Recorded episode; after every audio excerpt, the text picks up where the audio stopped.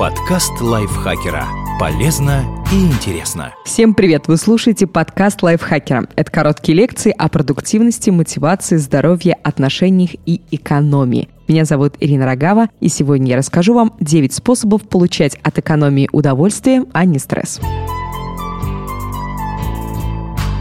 Мы привыкли думать, что экономить – это урезать расходы, меньше тратить и вести безрадостное существование. Однако есть и другие способы сохранить деньги, не отказывая себе во всем. Поставьте цель, к которой хочется идти. Экономия ради экономии бессмысленна. Делать это нужно, чтобы достичь чего-то. Однако цель «жить лучше» не подходит. Нужно что-то материальное и осязаемое. Выбрав определенное направление, вы начинаете понимать, ради чего именно экономите и сколько времени на это потребуется. Например, вам нужно накопить 500 тысяч рублей для первого взноса по ипотеке за два года. Или вы хотите съездить в отпуск в Турцию через 6 месяцев, и на это вам понадобится 50 тысяч рублей. В первом случае вам нужно будет откладывать по 20 800 рублей в месяц, во втором – по 8 300. Получились конкретные суммы, и теперь вы знаете, насколько нужно снизить свои траты, чтобы достичь целей. Замените шопинг другими развлечениями. Для многих шопинг способ снять стресс и поднять себе настроение.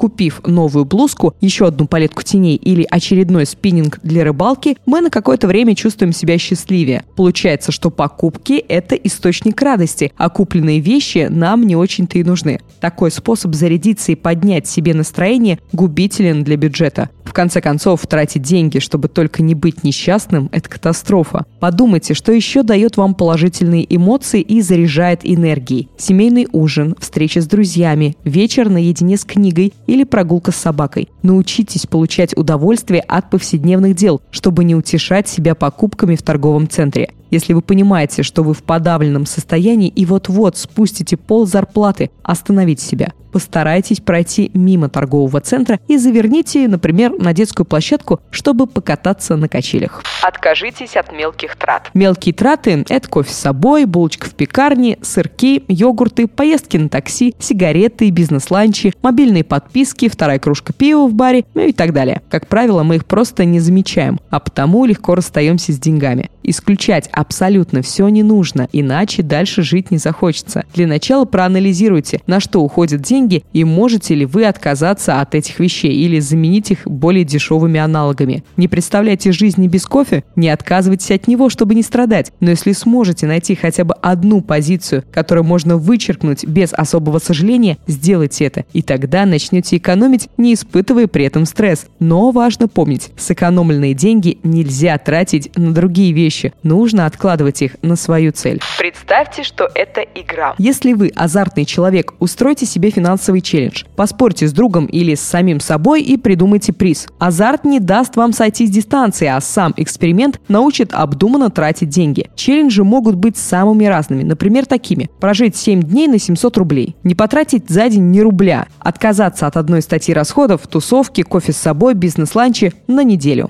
Не ограничивайте себя во всем. Экономия должна сочетаться с вашим стилем жизни. Если переборщить, то вы начнете испытывать стресс, жалеть себя, ну и в конечном счете сорветесь, сделав необдуманную покупку. Это как с похудением. Сначала сидите на жесткой диете, а потом объедаетесь шоколадом. Не усердствуйте и относитесь к себе со страданием. Зачем запрещать все и переходить на хлеб и воду? Начните с малого и воспитывайте в себе привычку экономить постепенно. Найдите неочевидные способы экономии. Экономия – это не только жесткие ограничения. Есть более неочевидные способы. Например, можно завести карту с кэшбэком и процентом на остаток и периодически мониторить скидки и акции в магазинах. Если для вас не так важен личный мастер по маникюру, найдите купон на подходящую услугу. Если кажется, что слишком много платите за связь, смените оператора. В процессе вам предложат более выгодный тариф. Не отказывайтесь. Если любите выпечку, заходите за ней вечером, когда цены на нее снижены. Можно отмахиваться, но это реальные финансовые инструменты, которые сократят расходы без лишних страданий. Даже если экономить всего тысячу рублей в месяц на таких мелочах, в год получится 12 тысяч рублей. Получайте проценты. Откладывайте сэкономленные деньги каждый месяц. И для этого откройте вклад, чтобы на них капали проценты. Проценты – это деньги из воздуха, ваш бонус за осознанную экономию. Если боитесь, что средства могут потребоваться в любой момент, а с вклада их забрать нельзя, попробуйте другие инструменты. Например, в приложениях многих банков есть функция «Копилка» или накопительный накопительный счет. Деньги оттуда можно снять в любой момент.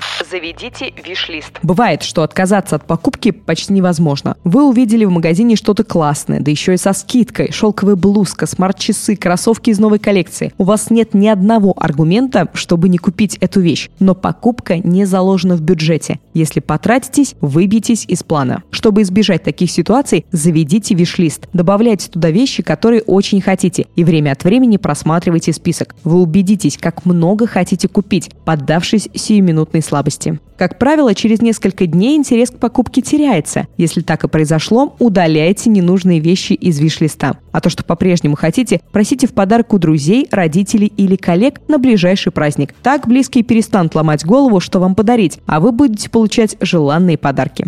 Измените отношение к проблеме. Нам сложно откладывать деньги, потому что мы воспринимаем это как утрату. Отбираем средства у себя в настоящем ради чего-то непонятного в будущем. Экономист Шлома Бинарцы предлагает оригинальное решение проблемы – копить больше не сегодня, а завтра. Завтра не в буквальном смысле, а когда вам повысят зарплату. Нужно начать откладывать с любой суммы и увеличивать отчисления постепенно с каждой прибавкой. Например, вы начинаете откладывать с зарплаты 3%. Это почти незаметная сумма, которая не скажется на комфорте и качестве жизни. Когда доходы вырастут, увеличьте размер заначки до 8% в месяц, а затем до 13, 18 и 23. Откладывать можно и часть премии. И если все получится, то можно нехил так сэкономить. Плюс этого подхода в том, что вы не чувствуете, как урезаете себя в расходах, а значит экономите и копите деньги без лишнего стресса. Надеюсь, этот подкаст был для вас полезным. Спасибо вам большое за прослушивание. Надеюсь, экономия больше никогда не будет для вас стрессом. Вы будете получать от нее удовольствие, так же, как и от этого подкаста. Поэтому подписывайтесь на него, ставьте звездочки, лайки, советуйте его своим друзьям. До встречи в следующем выпуске. Подкаст лайфхакера.